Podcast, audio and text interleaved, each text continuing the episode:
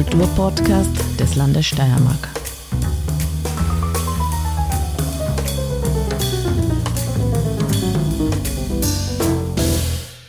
Herzlich willkommen beim Kunstfunken, dem Kunst- und Kultur-Podcast des Landes Steiermark. Heute nehmen wir Folge 33 auf. Das klingt jetzt echt schon viel. Der Kunstfunken läuft schon seit über einem Jahr. Und heute zu Gast habe ich hier Katharina Bergmann-Pfleger. Herzlich willkommen. Hallo. Ähm, sie ist, so, damit ich es richtig sage, Philologin, ähm, studierte Philologin und wir haben sie deshalb eingeladen, weil sie verantwortlich ist für die neueste Publikation der Steiermärkischen Landesbibliothek. Sie hat nämlich das Buch geschrieben, die Steiermärkische Landesbibliothek in der NS-Zeit. Sehr spannend. Das ist Band Nummer 46. Die Bibliothek hat so eine Reihe und das ist jetzt der jüngste Band. Ich mache gleich Werbung, kann man käuflich erwerben im Buchhandel und auch in der Landesbibliothek selbst. Katharina, herzlich willkommen. Ich werde dich zuerst ein bisschen vorstellen. Ähm, geboren in Graz, du bist ein bisschen über 40 Jahre alt. ich habe kein Problem, wenn du mein Geburtsjahr sagst. Geboren 1981 und Sie ist Wissenschaftlerin durch und durch, arbeitet seit 2017 als Mitarbeiterin am Ludwig-Boltzmann-Institut für Kriegsfolgenforschung. Dein wissenschaftlicher Werdegang zeichnete sich schon mit der Diplomarbeit aus, Du hast in Graz studiert und hast dich in deiner Diplomarbeit mit literarischen Zeitschriften in Österreich zwischen 1938 und 1945 beschäftigt. In weiterer Folge dein Doktoratstudium zwar in Wien absolviert, aber die Geschichte der Universitätsbibliothek Graz 1938 bis 1945 beleuchtet. Man sieht, wo dein Schwerpunkt liegt, nämlich wirklich, was die nationalsozialistische Zeit anbelangt, vor allem die Kriegszeit zwischen 38 und 45. Du hast aber auch noch andere Forschungsschwerpunkte Punkte, nämlich österreichische Institutions- und Unternehmensgeschichte mhm. und Provenienzforschung. Genau. Jetzt ist natürlich die erste Frage die, wie kam es dazu, dass du dich vor allem mit der NS-Zeit beschäftigst? Ja, das ist eine, eine gute Frage und ähm, die Antwort ist sehr persönlich. Ähm, das liegt an meinem Großvater. ich habe ähm, im Zuge meines Studiums ein Proseminar gemacht, damals bei Frau Karin Gradwohl-Schlacher, die ich an dieser Stelle herzlich grüßen möchte, über äh, Journalismus im Dritten Reich und bin eigentlich durch dieses Proseminar das erste Mal wirklich näher mit dem Thema Nationalsozialismus in, ja, in Verbindung oder in Kontakt gekommen. Relativ spät, äh, wir haben schon in der Schule damals äh, Nationalsozialismus gestreift im Deutschunterricht und wir haben einmal äh, Mauthausen besucht, aber lustigerweise der Geschichtsunterricht hat irgendwie gestoppt beim Ersten Weltkrieg. Und deswegen war mir das Thema damals irgendwie, es war mir nicht so bewusst, was ist da wirklich passiert. Und im Zuge dieses Pro-Seminars habe ich mich näher äh, damit beschäftigt und bin draufgekommen, dass in meiner Familie, also gerade von meinem Großvater, ein gewisses Gedankengut vorherrscht, das überprüfenswert ist, sagen wir jetzt einmal so. Und ich habe dann auch eine, eine Proseminararbeit geschrieben und habe diese Arbeit meinem Großvater gezeigt. Und mein Großvater hat voll in Sätzen zu mir gesagt, dass die Hälfte davon Lügen sind. Also das bedeutet, mein Großvater war ziemlich indoktriniert. Also er ist ein, der war ein, einer der weißen Jahrgänge gewesen, war nicht im Zweiten Weltkrieg, hat nicht einrücken müssen.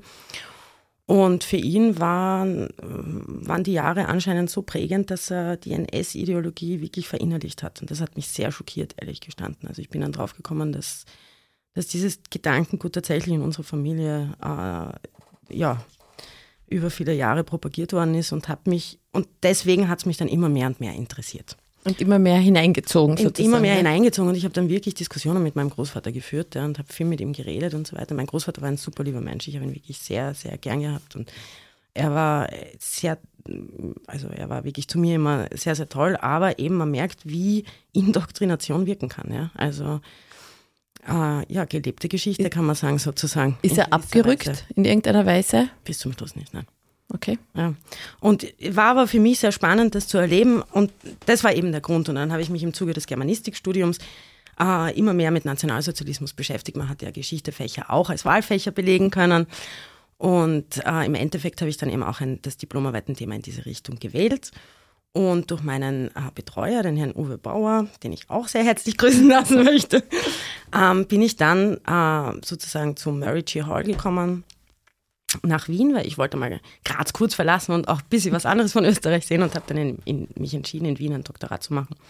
Und Mary Jill Hall hat damals über die ähm, Nationalbibliothek in Wien in der NS-Zeit gerade ein großes Forschungsprojekt abgeschlossen und der hat gemeint, ah, das trifft sich gut.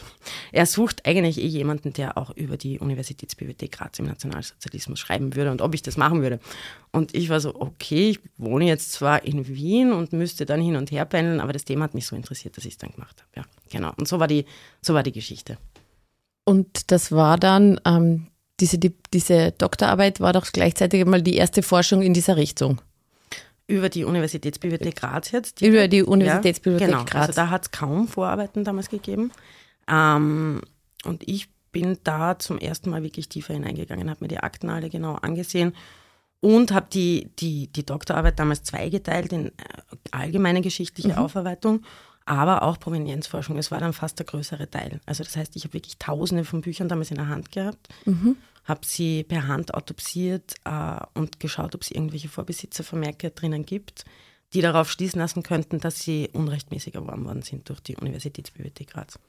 Und habe dann auch ein Provenienzforschungsverzeichnis oder ein Provenienzspurenverzeichnis angelegt, wo ich eben versucht habe auszuschließen, die Bücher sind definitiv mhm. rechtmäßig geworden worden. Das hast du natürlich auch an, an den Quellen zum Teil sehen können und auch an den Erscheinungsjahren. Also alles, was nach einem gewissen Datum erschienen ist, war natürlich unverdächtig. Und da sind dann doch einige Bücher aus äh, gewissen Institutionen und auch von, von Privatpersonen übrig geblieben, die doch verdächtig waren, dass sie restituiert gehören.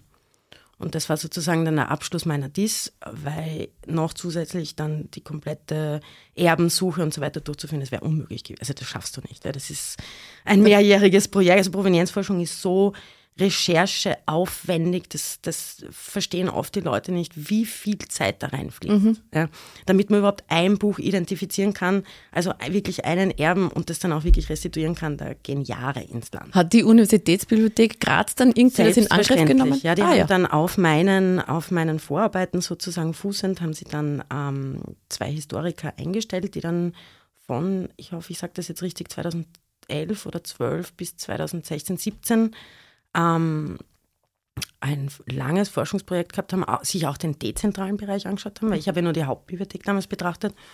Und es ist dann tatsächlich zu Restitutionen gekommen und die haben wirklich viele Papers dann vorgelegt, wo sie genau äh, angeführt haben, wo die Bücher herkommen, was zu restituieren ist und so weiter. Und haben sich diese Erben dann gefreut?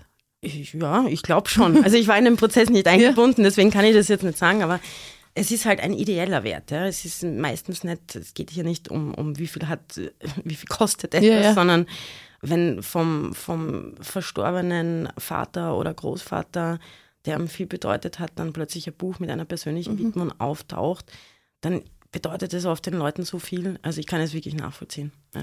Jetzt ist es ja so, dass österreichische Institutionen mit der Aufarbeitung der NS-Zeit eigentlich spät begonnen haben. Wir stammen beide aus Generationen, so wie du erzählt hast, der Geschichtsunterricht. Auch bei mir war das so, endete mit Ende Ersten Weltkrieg oder mit der Zwischenkriegszeit. Komischerweise war dann immer das Schuljahr aus. Und im nächsten Jahr startete man entweder mit der Steinzeit oder Bronzezeit oder so etwas in der Richtung. Jetzt war das ein Vakuum eigentlich, sagen wir 70er, 80er Jahre, bis diese Aufarbeitungsphase überhaupt angefangen hat. Jetzt wir wissen es auch, ähm, es wurde schon diskutiert, die Steiermärkische Landesbibliothek zählt jetzt im Wald ein bisschen zu den letzteren Bibliotheken in Österreich, die diese Aufarbeitungsphase in Angriff genommen haben.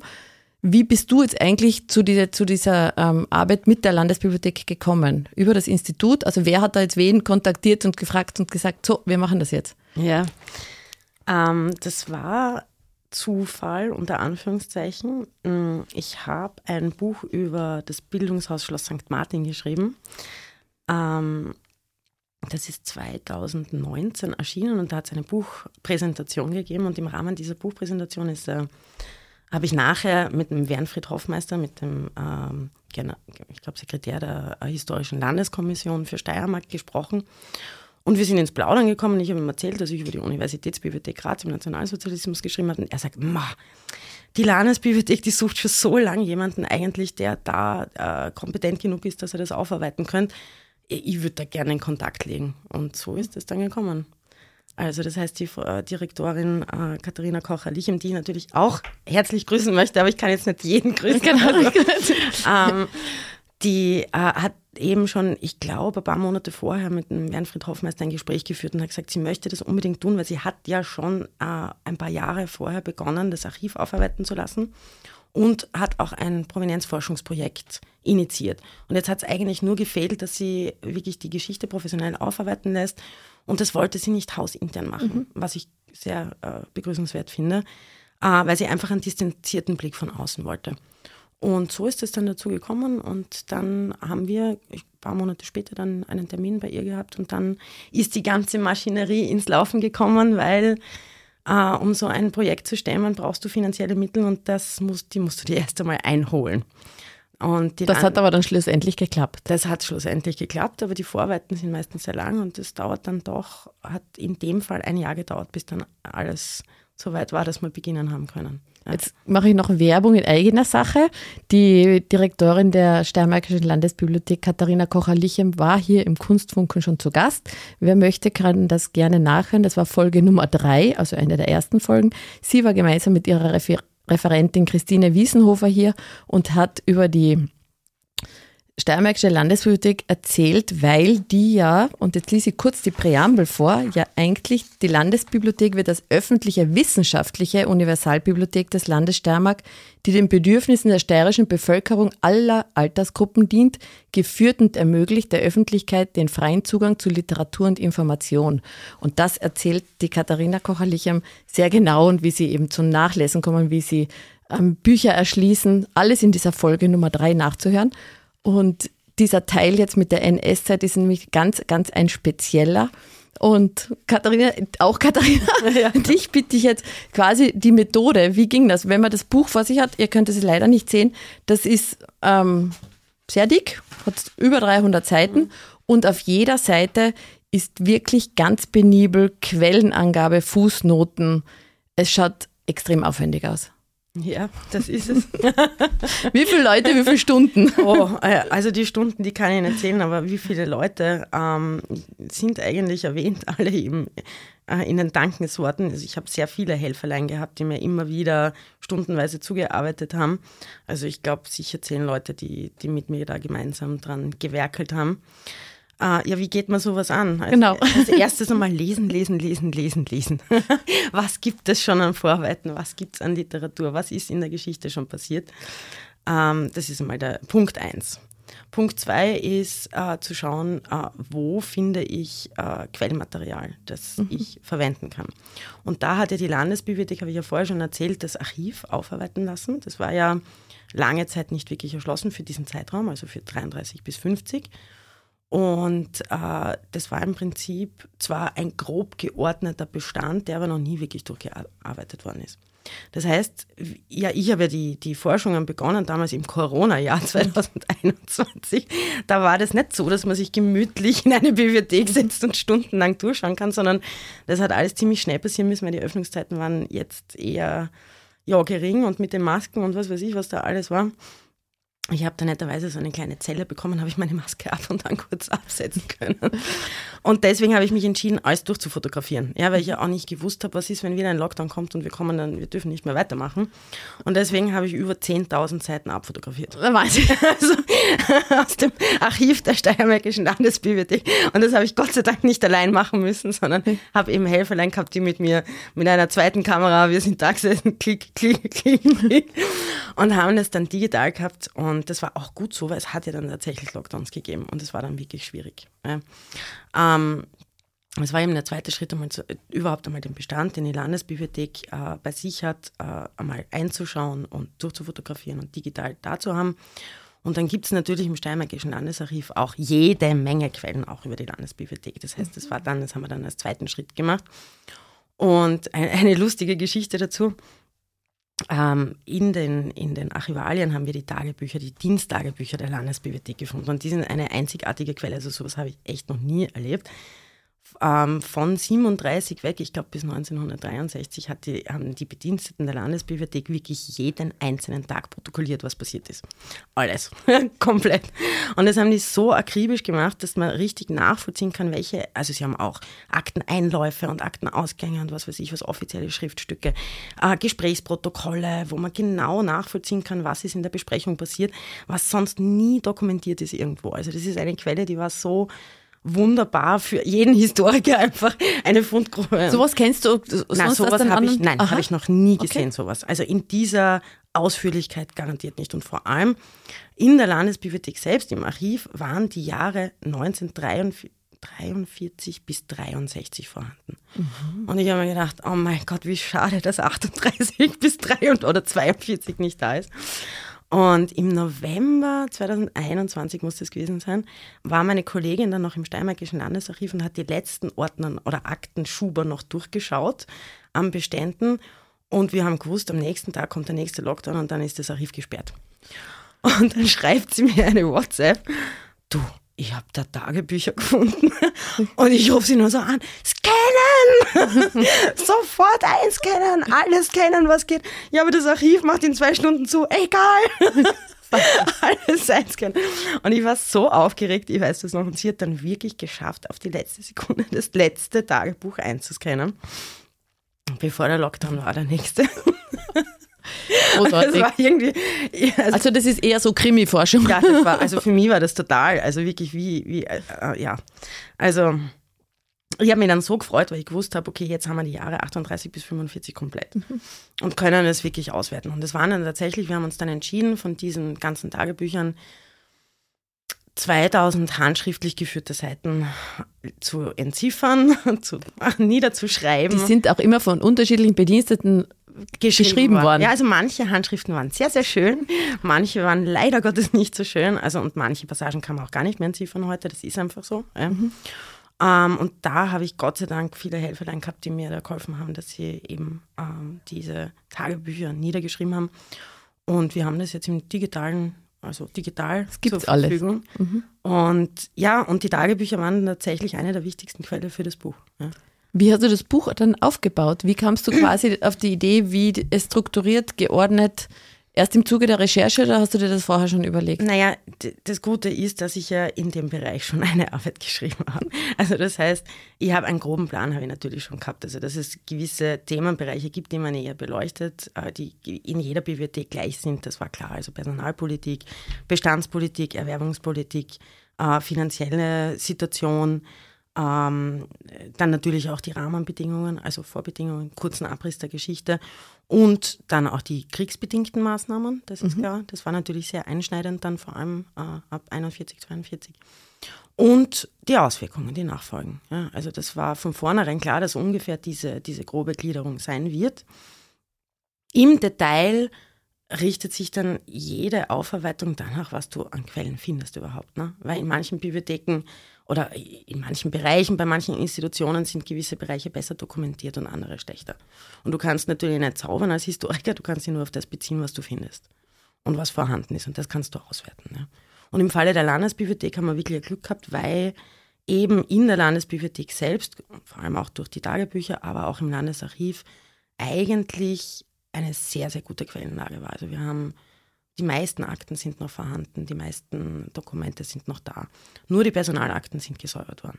Aha. Also noch im April 1945 sind sie ja, äh, auf Betreiben, ich glaube, das Reichsstatthalter ist verbrannt worden oder vernichtet. Ja.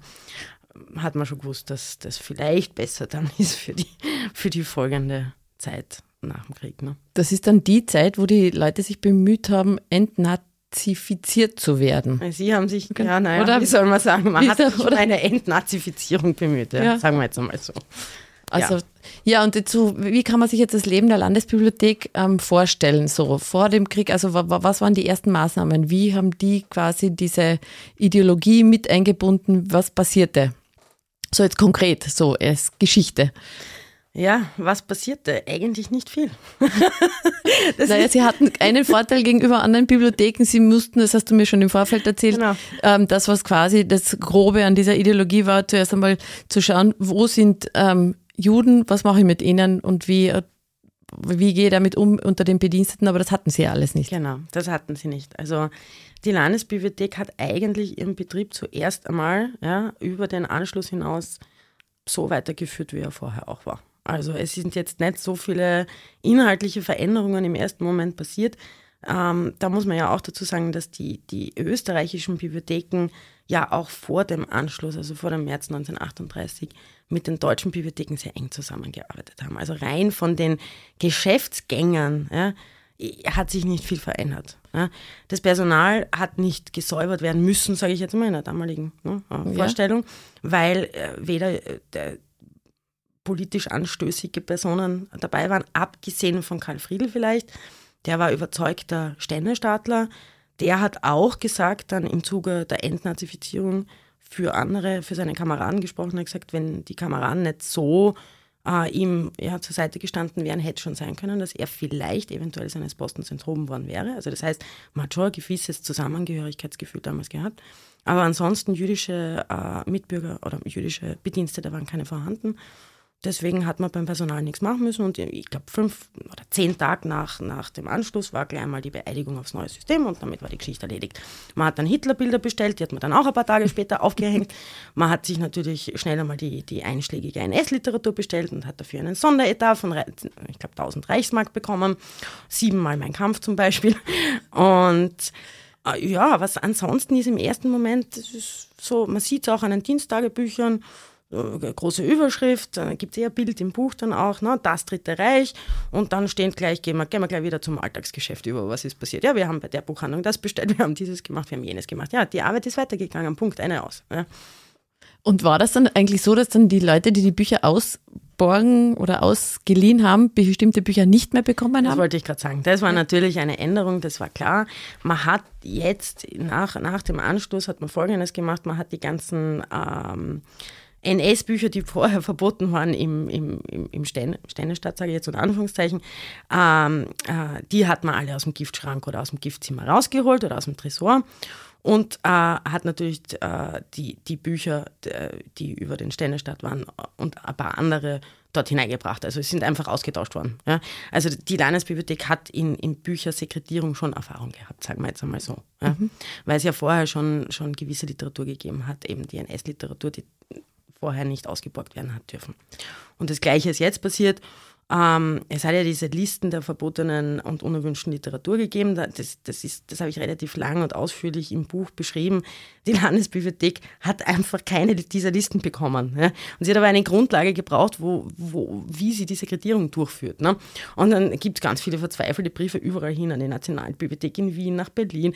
Bitte können wir endlich so eine Liste haben? Nö, wir haben keine. Na, die haben auch keine. Und dann haben sie unter der Hand von irgendeinem Buchhändler, glaube ich, haben sie dann endlich so eine Liste gekriegt, anhand derer sie dann eben die Bücher ausscheiden haben können. Ja. Nur an der Landesbibliothek, das hat der, der Julius von Schütz auch, also der damalige Direktor, ganz eindeutig auch gesagt, es, wird, es ist nie ein Buch vernichtet worden, nie. Mhm. Ja, sondern sie sind nur der allgemeinen Benutzung entzogen worden. Und wenn jetzt jemand wissenschaftlich sich äh, mit die, einem Buch oder einem Autor auseinandergesetzt hat, der unerwünscht war oder verboten war, dann hat man sich den auch ausborgen dürfen. Ja, also für wissenschaftliche Zwecke. Da hat man dann vom SD, also vom Sicherheitsdienst, hat man dann eine, eine, eine gewisse ähm, Bestätigung gebraucht. Und wenn man die erhalten hat, dann hat man sich auf der Landesbibliothek auch ein solches Buch ausborgen dürfen.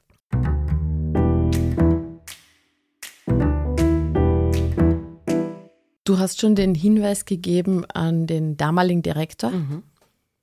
So, ich weiß den zweiten Namen schon wieder. Julius Franz Schütz. Äh, Julius Franz Schütz, genau. Ja.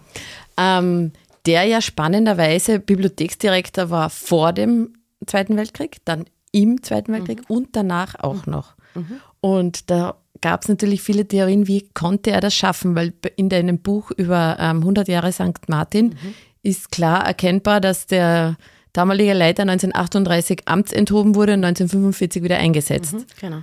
Was war das Besondere an dem Julius Franz Schütz? Ich würde jetzt einmal sagen, ähm, seine Vernetzung. er war bestens vernetzt, vorher, während und nachher. Und er hat mit den richtigen Leuten. Mit sozusagen. den richtigen Leuten, genau. Also das würde ich jetzt einmal so äh, grob, äh, jetzt einmal würde ich es einfach so nennen.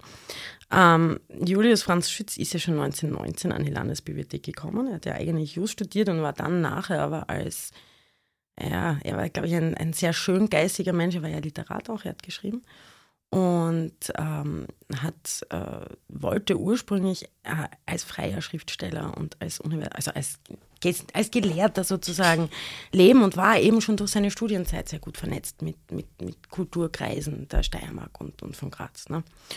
Und er ist dann aber aus, ja, nach dem Ersten Weltkrieg hat er sein Vermögen verloren, also er hat sehr viel geerbt durch seinen Vater oder von seinem Vater und war dann eigentlich gezwungen, einen Brotberuf anzunehmen und so ist er in die Landesbibliothek gekommen. Mhm.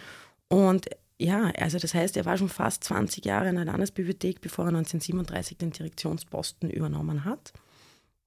Und war aber eben auch in seiner Doppelstellung eben auch als Literat wirklich gut vernetzt vorher schon.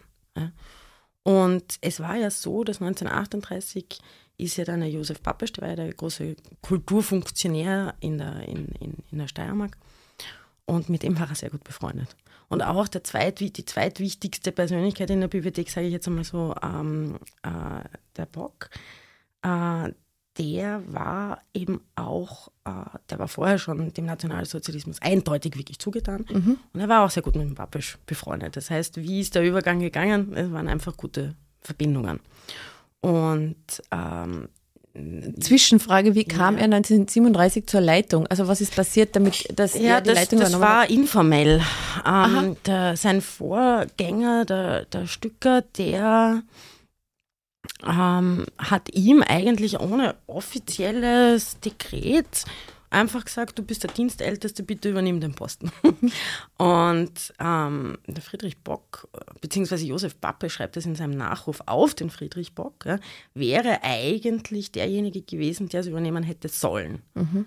Ähm, aber äh, der Bock hat dann, hat dann, also wenn man jetzt dem Pappisch glauben darf, dass das so war, ja, hat der Bock gesagt, na, ihm wäre es lieber, wenn der Dienstälteste das übernehmen würde. Er möchte dem Schütz da nicht vorgreifen. Aber mhm. von, von, von dem her wieder, wieder der, der Bock dürfte eigentlich die einflussreichere Persönlichkeit damals noch gewesen sein. Also wenn ich das jetzt so richtig interpretiert habe. Mhm. Auf jeden Fall ist das ohne offizielles Dekret passiert und der Julius von Schütz hat dann die Direktionsagenten übernommen und ist offiziell erst 1941 per Ernennungsdekret dann eingesetzt worden. Ja.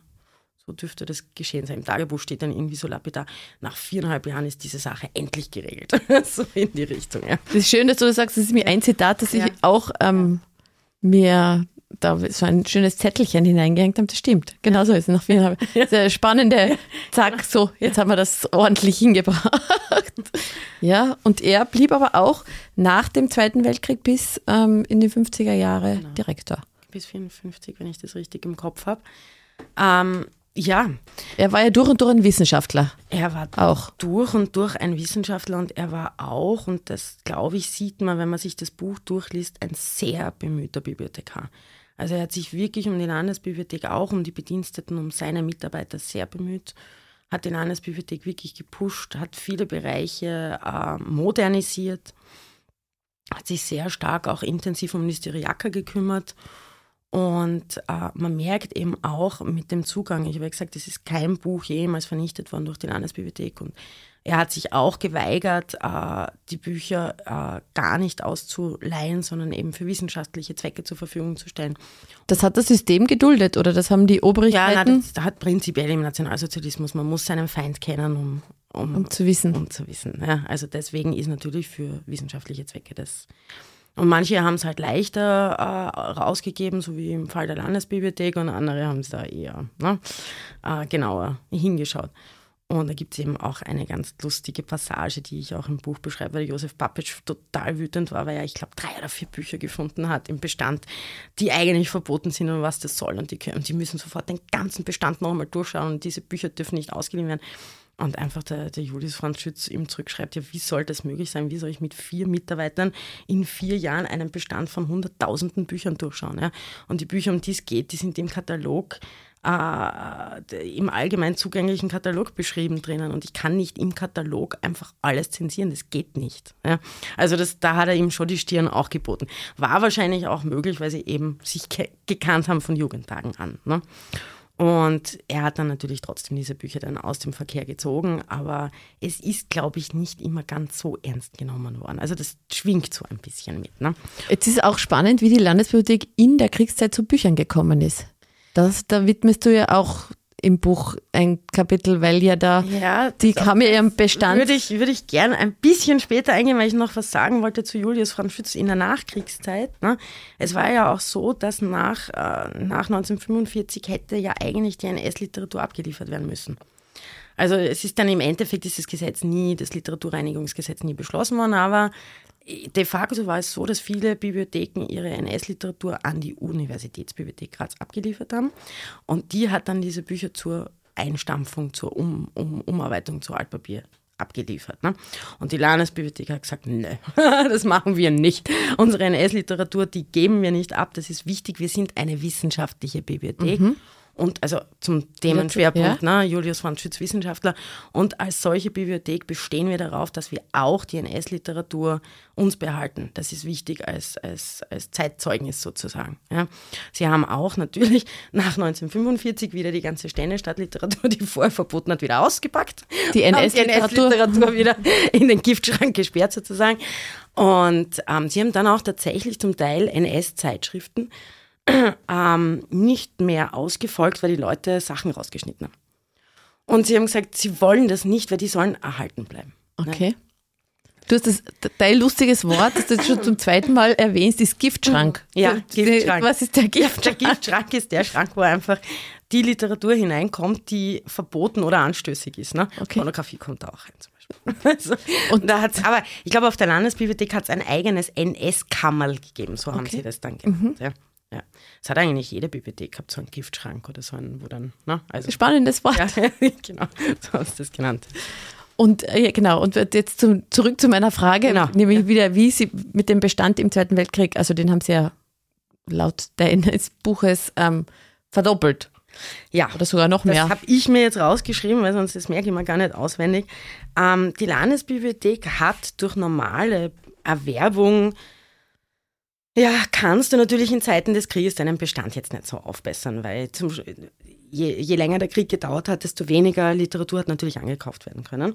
Und die Landesbibliothek hat dann mehrere, ähm, ja, wie soll ich sagen, neue Buchmärkte für sich erschlossen. Und zwar zum einen ähm, ja, hat sie die Klosterbibliotheken, die ja ab 1938, also die Klöster, die ab 1938 in der Steiermark beschlagnahmt worden sind, also, also hat die Landesbibliothek alles daran gesetzt, diese Bestände und Bücher und vor allem die kostbaren Handschriften und, Handschriften und Frühdrucke für sich zu bekommen. Und es ist ihr auch gelungen. Ähm, das heißt, also sie waren da direkt in, wirklich in, in, in in Streitigkeiten mit der Universitätsbibliothek Graz, ja, weil die hat das natürlich auch für sich äh, reklamiert. Sie möchten diese Bestände haben, aber die Landesbibliothek hat diesen Streit sozusagen gewonnen. Und so ist es passiert, dass im Jahr 1941, 42 der Buchbestand, also an Bänden, fast verdoppelt hat werden können. Also von 292.000 Bände auf 578.000 Bände. Ja, am Papier sage ich jetzt einmal dazu. Das heißt, diese, äh, diese Tausenden, Hunderttausenden Bände sind nicht alle direkt an die Landesbibliothek gekommen, sondern formal hat die Landesbibliothek jetzt diese Bände zu ihrem Bestand zählen dürfen, vor allem von Admont und St. Lambrecht und von diversen anderen kleineren, äh, äh, ja, was weiß ich, äh, Klöstern ähm, oder äh, ja, Pfarren, äh, die eben ihre Bestände abgeliefert haben an die Landesbibliothek. Eingearbeitet in den Bestand sind die wenigsten davon, weil die haben gar nicht das Personal und die Zeit gehabt. Ja. Und sie haben dann, weiß ich nicht, aus, aus gerade aus Atmund haben sie sich dann die wichtigsten Handschriften ähm, ja, nach Graz geholt und haben diese eben innen inventarisiert, aber ganz viele Bücher nicht. Also sie haben es aber dazu gezählt, weil es natürlich vor, äh, ja, gerade finanziell wichtig war, um zu sagen, hey, wir haben jetzt so viel Mehrarbeit, wir brauchen mindestens fünf Mitarbeiter mehr. Also ungefähr so ist das gelaufen damals. Aber physisch waren die Bücher zum Teil nicht in Graz. Zum Teil schon. Zum Teil sind Bücherkisten nach Graz gekommen, die dann im Hilfsmagazin am Boden gestanden sind und bis 1945 nicht ausgepackt worden sind. Was geschah nach dem Krieg? Nach dem Krieg sind alle Bücher restituiert worden. Also ich hätte jetzt keine Bücher gefunden, die nicht restituiert worden sind. Also die haben alles wieder zurückgegeben. Ja, ja, also auf jeden Fall. Zum Teil sind die, die, die Klöster ähm, selber, ja, wie soll man sagen, initiativ geworden und sind gleich mal im Sommer 45 an die Landesbibliothek und haben gesagt, hey, wir wollen unsere Bestände zurück. Und zum Teil ist, ist die Landesbibliothek auch selber auf sie zugekommen und hat die, hat die Bücher alle wieder zurückgegeben. Ähm, wobei ich jetzt sagen muss, wichtiger noch waren ja die Handschriften und die, die Frühdrucke. Das ist ja irrsinniger Wert. Das ist ja total wertvoll. Man muss aber der Landesbibliothek auch zugutehalten, dass sie ja durch ihre äh, Verlagerung der gesamten Bestände sind ja fast alle Bücher, die direkt in den Speichern der Landesbibliothek waren, sind ja äh, evakuiert worden sozusagen. Also an Landesbibliothek hat in der Steiermark 19 Depots gehabt, in verschiedenen Ortschaften, Schlössern, sogar bei einem Schauspieler in der Garage und so weiter. ja, wirklich. Ähm, wo sie eben äh, ihre, ihre, ihre Bestände hingebracht haben, um sie vom, vom, äh, aus Luftschutzgründen, um eben vom Bombenkrieg sie zu, zu schützen. Ja. Und Gott sei Dank ist da auch nirgends irgendwie großartig was passiert. Also sie haben ganz, ganz wenig Bücherverluste dann zu beklagen gehabt. Mhm. Ähm, und haben so auch die Handschriften von den Stiften äh, auch mitverbracht und, und sicher verwahrt. Und deswegen ist ja nach dem Krieg äh, die Landesbibliothek als die Retterin der Bestände der Klosterbibliotheken aufgetreten, sozusagen. Ne? Mhm. Hat aber damals verschwiegen, dass sie diese Bestände ja eigentlich für sich selber einverleibt hat, ne, um ihren Bestand zu vergrößern. Ne? Also es ist so ein bisschen schön die Darstellung worden, sagen wir jetzt. Die Darstellung der Wahrheit kann immer ja, also einmal kann man so oder so sehen. Kann man ne? so oder so sehen. genau. Wie wir auch wissen, was eben dann auch diese Entnazifizierung genau. äh, mit sich brachte, weil da waren durchaus kreative Ansätze gegeben. Ja, da waren äh, nicht nur bei der Landesbibliothek, sondern generell. Ne? Also Entnazifizierung, da war ja dann äh, viele, die bei der Partei dabei waren, eh dem Nationalsozialismus schon von vor dem Ende des Krieges überhaupt nicht zugetan und innerlich schon völlig äh, abgewendet und was es da für, für Floskeln gegeben hat. Und so ähnlich war es natürlich bei der Landesbibliothek auch. Man muss aber dazu sagen, dass von den insgesamt, das habe ich mir auch rausgeschrieben, von den insgesamt 26 während 38 bis 45 an der Landesbibliothek tätigen nur zwölf tatsächlich der Partei beigetreten sind, die anderen nicht. Das ist. Das hatte aber auch keine Konsequenz. Na, das hatte keine Konsequenz. Also es sind auch durchaus vier A-Beamte, also wissenschaftlich tätige, höher gestellte Beamte, die sich einfach geweigert haben, die gesagt haben, wir treten da nicht bei. Ja. Und das hat innerhalb der Bibliothek keine Konsequenz gehabt. Nein. Also deswegen sage ich, es war durchaus ein Gemeinschaftsgefühl. Das merkt man ja an, an ganz vielen Bereichen, dass die die Leute, also das Personal, das ja eben vor 38 schon zusammengewachsen war und dann eben nach 45 ja auch in gewisser Weise eine Gemeinschaft war, ähm, das, das, man merkt das einfach, dass da ein gutes Verhältnis untereinander bestanden hat und dann ist das offensichtlich akzeptiert worden. Ich meine, ich kann ja in die Köpfe reinschauen, wir können ja nur von dem ausgehen, was wir gefunden haben. Und ja, aber die fünf, äh, die dann tatsächlich für eine Entnazifizierung unter Anführungszeichen in Frage gekommen sind, äh, die haben natürlich sich dann gerechtfertigt. Einer davon war natürlich Julius von Schütz, der dann eben auch gemeint hat, er war ja schon seit 1943 im Widerstand, weiß ich nicht, im, Widerstand, im lokalen Widerstand in Mureck und auch bei der Widerstandsgruppe Paul Anton Keller. Das kennen wir von ganz vielen anderen Leuten. Also ganz viele Leute waren im Wahrheit. So viele Leute wie im Widerstand waren in Wahrheit. Ist, ähm, ja.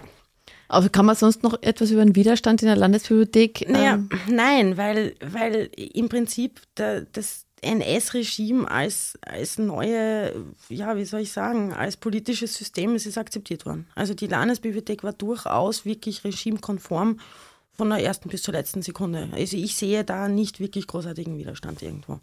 Dass ich jetzt sagen könnte, äh, es ist irgendwas passiert, wo man sich wirklich offensiv gewehrt hätte, nein. Aber man hat sich eben gut arrangiert. Ne? Gerade dadurch, dass man mit dem Josef Pappisch, mit dem Kult obersten Kulturfunktionär, so ein gutes Einvernehmen gehabt hat und in persönlichen Gesprächen hat man halt immer wieder für sich die Vorteile rausgeholt, die man halt rausholen kann.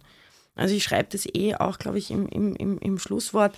Nationalsozialismus, mir ist das so vorgekommen. Ja. Es scheint so, als ob der Nationalsozialismus damals ein politisches System unter vielen war, weil man hat ja doch äh, innerhalb kürzester Zeit vier Poli verschiedene politische Systeme erlebt und man hat sich halt mit allen versucht zu arrangieren. Ja. Weil die Bibliothek muss weiter bestehen und äh, wie können wir das am besten schaffen, sozusagen. Ja, so. so lebendig, wie du über das Buch sprichst, ist mir natürlich auch diese Frage eingefallen, inwiefern haben ähm, Anekdoten oder so Geschichtchen in so einem wissenschaftlichen Buch Platz? Ja, da habe also. ich mich bemüht.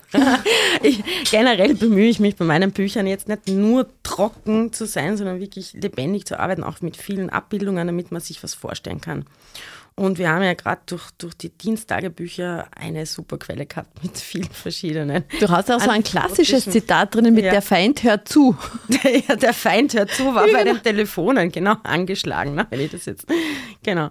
Genau, Vorsicht beim Telefonieren. Feind hört, hört zu. zu. Genau. Ja, genau. Das ist ja quasi so ein Spruch, der hat sich ja fast bis in die Jetztzeit dass man sagt, man wundert sich eh, woher kommt der Spruch, der Feind hört mit. Ja, genau. So, so, war das damals. Ich glaube, vier Telefone hat es oder drei Telefone hat es in der ganzen Landesbibliothek damals gegeben. Und die waren so, be, waren so beschriftet. Und die waren so beschriftet, ja, Vorsicht beim Telefonieren. Weil man hat ja auch generell Ausländer, wenn jetzt Ausländer in der Benutzung der Bibliothek waren, die hat man auch besonders beobachten müssen, mhm. ja, weil es könnte ja auch potenziell der Feind sein. Ja. Ähm, also solche Weisungen hat es natürlich gegeben, das ist ja ganz klar. Also da sind immer wieder verschiedenste, man hat gewisse statistische Werke nicht rausgeben dürfen, Landkarten nicht rausgeben dürfen mhm. und solche Sachen, weil mhm. natürlich der Feind könnte das abfotografieren und, und dadurch halt äh, ja, benutzen zu seinen Informationen. Ja. Also das hat es immer wieder gegeben. Ja, Anekdoten, Anekdoten hat es genug gegeben. Ich will, ich will jetzt gar nicht zu viele da äh, erzählen, weil genau, ich, ich möchte ja spoilern auch, nicht. Ja, genau. Ich möchte ja auch, dass das Buch gelesen wird, aber nur so viel vielleicht auch zu, zu den, zu den Landesbibliotheksbediensteten untereinander. Ähm, das war natürlich super zu sehen, weil es, so, es hat irrsinnig viel privaten Schriftverkehr auch, also im Archiv äh, der Landesbibliothek habe ich privaten Schriftverkehr gefunden, weil wenn jemand auf Urlaub war oder, oder auch von, von äh, den eingerückten ähm, äh, Gefolgschaftsmitgliedern sozusagen, die haben auch Postkarten geschrieben und das ist einfach total nett, diese Postkarten zu lesen, wie sie sich angesprochen haben. Die haben sich gegenseitig Spitznamen auch gegeben. Ja, also zum Beispiel der Otto Janner war der Allwissende oder der Sekretarius und, und äh, es hat einen Nannerl gegeben und einen Frosch und so. Wirklich? Also ja, wirklich ja. ganz, ganz entzückend. Man hat immer auch gemerkt, dass sie wirklich alle dem Direktor, auch dem Julius Franz Schütz, der war irgendwie so ein bisschen wie der Vater, kommt mir vor. Mhm. Ja. Und da gibt es auch Briefe von, weil es sind dann natürlich im Laufe des Krieges haben, haben auch die Frauen zu kriegswichtigen Arbeiten sind sie abgezogen worden zum Teil. Und da gibt es ganz, ganz, wirklich ganz äh, schöne Briefe an den Julius von Schütz, wie unglücklich jetzt äh, eine, eine, ein, ein, ja, eine Mitarbeiterin ist, weil sie nicht mehr in der Bibliothek ist und sie vermisst einfach ihn so und die Leute in der Bibliothek und sie zählt die Sekunden, bis sie wieder zurück kann und ob eh alles gut ist in der Bibliothek. Und also es sind wirklich ganz tolle Zeugnisse, die, die, die da übrig, also die sich im Archiv erhalten haben. Ja. Und von denen habe ich einige natürlich aufgenommen. Kann man nicht alle, ist klar. Ich habe Beispiele verwendet. Aber man kriegt schon ein bisschen so ein Bild, dass, dass da ein gutes Gemeinschaftsgefühl geherrscht hat. Ja. Du, wie lange ist der Schreibprozess eigentlich? Also, ja. also das Forschungsprojekt hat offiziell eineinhalb Jahre gedauert, inoffiziell zwei Jahre. Ähm, die Recherchen waren ein ganzes Jahr lang und wirklich geschrieben, intensiv, wo ich mich dann wirklich zu Hause einsperre und es wird alles abgedunkelt und es war nämlich Sommer. Also letztes Jahr im Sommer ähm, habe ich da den Großteil eigentlich geschrieben es sind für das Buch waren sechs bis sieben Monate. Also reiner Schreibprozess wirklich. Machst du das dann so konsequent, jeden Tag acht bis vier oder so zu bestimmten Zeiten oder? Ja, du kannst, also ich schaffe es nicht, andere schaffen es vielleicht. Ich kann keine acht bis zehn Stunden pro Tag wirklich konzentriert schreiben, das schaffe ich nicht. Ich kann schaffe drei Stunden am Stück drei Stunden wirklich konzentriert schreiben, dann brauche ich eine Pause, dann wieder drei Stunden schreiben und wenn ich es dann noch einmal schaffe, noch einmal drei, aber meistens mache ich dann am Nachmittag was anderes. Ja. Es geht einfach. Also ich, mehr als sechs Stunden wirklich komplett konzentriert schreiben schaffe ich persönlich Jetzt nicht. Ja. erfordert das ja sowieso eine total hohe Konsequenz in dieser wissenschaftlichen Arbeit und auch so, wie du dieses Buch geschrieben hast, es ist wirklich sehr empfehlenswert, weil es wirklich sehr lebendig ist, liest sich eher wie ein spannender Roman, Krimi, ähnliches. Also und diese ständigen Fußnoten, wo man weiß, wie tief die Recherche gegangen ist, um wirklich alles zu belegen. Also wirklich Gratulation. Das 1150 so Fußnoten, ich habe nachgezählt. es ist wirklich ein Wahnsinn. Was ist eigentlich dein Ausgleich zu dieser schweren Kopfarbeit? Zu dieser schweren Kopfarbeit. Ja, was ist mein Ausgleich? Tatsächlich gehe ich viel spazieren. Also ich gehe viel raus ins Grüne. Also manchmal auch bei Schreibpausen zwischendrin, also ich mal damit den Kopf freikriege und mal runterkomme und wieder den Kopf frei mache für Neues. Ja dass ich, also ich, ich habe das Glück, ich wohne gleich bei der Mur und mhm. kann dort einfach einmal durch den Garten durch und bin im Grünen sozusagen. Und ja, wandern, spazieren, das ist, tut mir irrsinnig gut so, als, als da hat man das Gefühl, man wird da wieder ein bisschen freier von dem Ganzen. Eine Zeit lang habe ich viel gestrickt. Ausgleich. Als Ausgleich. Ähm, ja. Ja, und was macht man sonst? Meine, aber, aber also ich persönlich, für mich ist der schönste Ausgleich tatsächlich rauszugehen in die Natur. Also das finde ich. Ich habe mir natürlich auch die Frage gestellt, kannst du überhaupt etwas anderes lesen? Ja, das ist, äh, das ist das, ja, nein, doch. Was soll ich sagen? Ich Liest du im Sommer dann Sommerlektüre? Ich lese privat so gut wie gar nicht mehr, weil ich wirklich acht Stunden pro Tag eigentlich nur lese oder selber schreibe. Das ist das Traurige dran. Früher habe ich wirklich ein Buch nach dem anderen äh, verschlungen. Ja? Also bin ich gar nicht nachgekommen. Aber was ich mache, ist Hörbücher hören. Mhm. Und das, oder Hörbücher oder Podcasts, ne? und das ist natürlich, das ist super, weil das kann, da kann man nebenbei was anderes machen. Ne? Also wenn ich jetzt zum Beispiel putze oder keine Ahnung, wenn ich gestrickt habe oder ich gehe spazieren oder keine Ahnung, dann, dann höre ich irrsinnig gern Hörbücher. Und bin wenigstens dadurch doch in der Literatur ein bisschen drinnen. Und tatsächlich mag ich am liebsten privat möglichst leichte Kost, nichts zu Schweres. Ich bin ein irrsinniger Science-Fiction-Fan. Okay. Ja. Sehr schön. Ja. Das ist nämlich komplett das Gegenteil Ja. zu dem, ja, Ja. genau. Die Fantasie spielt eine große Rolle. genau. Aber man merkt da deine, die, die Lebendigkeit, wenn du von diesen Geschichten erzählst, die quasi vor 80 Jahren stattgefunden haben. Du erzählst es so, als ob es heute passiert wäre. Naja, ich habe mich wirklich- damit intensiv beschäftigt Ja, und das wird ja toll. irgendwie, ja, dann ist es für dich jetzt. Ja? Ja. So komisch das klingt, ja? aber Was hast du für die Zukunft so für Pläne? Was gibt es so an Forschungsprojekten? Darfst du überhaupt darüber reden? Oh ja, ich darf und ich möchte auch gerne Ja, darüber bitte. reden. Wir haben gerade ein super Forschungsprojekt am, am Ludwig-Boltzmann-Institut für Kriegsfolgenforschung laufen und zwar über Lager in der sowjetischen Besatzungszone 45 bis 55. Das ist jetzt einmal ein Projekt, das nicht in der Steiermark stattfindet, weil normalerweise habe ich ja sehr viel äh, Projekte oder, oder Forschungen zu wirklich zur Steiermark oder zu Graz. Und ähm, ja, sowjetische Besatzungszone, ist, äh, Russen waren ja nur bis Juli 45 in Graz und deswegen lassen wir das aus, weil wir richten uns dann nach dem Zonenabkommen dann vom Juli 45. Und der Betrachtungsraum ist tatsächlich Niederösterreichs Burgenland, das Mühlviertel und Teile von Wien. Und in diesem Projekt lokalisieren wir gerade alle möglichen äh, Lager, die es damals gegeben hat. Das ist das erste Mal, dass diese Arbeit gemacht wird. Für andere, also für die westlichen Zonen, gibt es solche Arbeiten oder solche, solche Überschauen in gewisser Weise schon, aber nicht für die russische. Und es ist sehr spannend zu beobachten, weil jeden Tag findet man ein neues Lager. Also was muss man Wirklich? sich vorstellen? Ja, unter aber wer, Lager, genau, wer war in diesem Lager? Wer war in diesem Ja. Lager? Also es gibt äh, zum einen Lager, die wirklich die, die, ähm, die Russen selber geführt haben für russische Soldaten oder auch äh, für Kriegsverbrecher, also Mhm. Die dann wirklich nach Russland äh, transportiert, weiter transportiert worden sind sozusagen. Ähm, oder aber auch für ehemals durch die Nationalsozialisten festgehaltene äh, äh, Russen, die dann wieder, oder die in die Sowjetunion dann wieder zurückgebracht, also Repatriierungslager, dass ich es richtig ausspreche. Es hat aber auch Lager gegeben, die die, die Österreicher äh, geführt haben, also zum einen sehr viele Flüchtlingslager. Gerade in Niederösterreich, weil ja die Sudetendeutschen äh, Tschechoslowakei verlassen haben müssen. Und man muss sich vorstellen, ähm, zum Teil hat es damals Ortschaften gegeben, die ums Dreifache angewachsen sind nach dem Krieg. Also das war sehr, sehr heftig. Die haben vorher 6000 Leute beherbergt und plötzlich waren es 12.000 bis 16.000. Na, wo tust denn die Menschen hin? Das ist ja, na, wie stellst du überhaupt die Lebensmittel auf? Also gerade diese Vertreibung der Sudetendeutschen, das ist ein Thema, das mich, muss ich echt sagen, also das ist eine sehr schlimme Geschichte, was da passiert ist. Zum Teil äh, übelste Sachen wie die Kinder haben sie am Straßenrand niederlegen müssen, Babys und so, also ganz, ganz schlimm. Und da haben die Österreicher natürlich, um die irgendwie unterzubringen, auch im Lager unterhalten, beziehungsweise auch die Caritas zum Teil und so weiter. Aber nicht nur für Flüchtlinge, sondern auch äh, für ehemalige Nationalsozialisten, da sind wir wieder beim Thema, die äh, Arbeitslager, die dann in Arbeitslager gekommen sind und dann sozusagen dort ihre Buße getan haben. Ja. Wird ein Buch dazu geben? Es wird dazu, wir wissen noch nicht ganz genau, es wird einmal auf jeden Fall einen eigenen äh, Zeitschriftenband dazu geben. Also es ist ein fünfköpfiges Projektteam und meine Aufgabe ist jetzt momentan mal diese Lager zu lokalisieren. Ähm, und wie gesagt, es ist so hochspannend, weil jeden Tag finde ich ein neues Lager. Das hätte ich mir echt nicht gedacht. Also wir stehen jetzt, glaube ich, bei so 160, 70 Lagern. Wahnsinn. Jetzt Okay. schon und das Ja. Projekt läuft aber noch eine Zeit lang. Und es wird wahrscheinlich dann auch eine eigene Publikation geben. Auf jeden Fall werden wir nächstes, wollen wir auch eine Konferenz dazu machen. Und auch vielleicht ein bisschen ähm, mit anderen Kollegen dazu arbeiten, weil oft sind ja Lager, die von den Nationalsozialisten geführt wurden, dann weiterverwendet worden.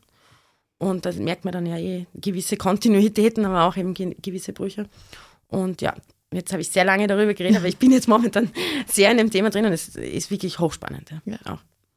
Katharina, vielen lieben Dank. Ja, ich sage Für deinen Besuch im Studio. Es ist großartig. Ich hoffe, euch beim Zuhören macht es genauso viel Spaß. Und dann bis zum nächsten Kunstfunken. Danke fürs Kommen. Baba.